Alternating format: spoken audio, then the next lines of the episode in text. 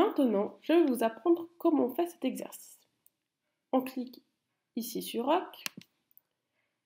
Cet exercice est en mémoire. Il y aura donc des images et du son.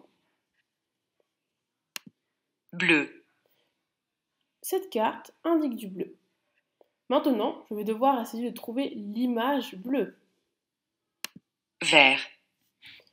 Malheureusement, je me suis trompée. Il suffira juste que je clique à un autre endroit pour que les deux cartes se retournent.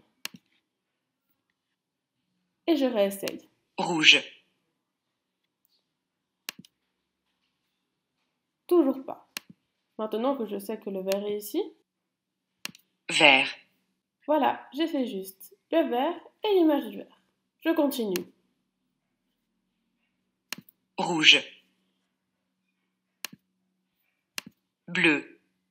Et voilà, j'ai fini mon exercice car le petit carré apparaît.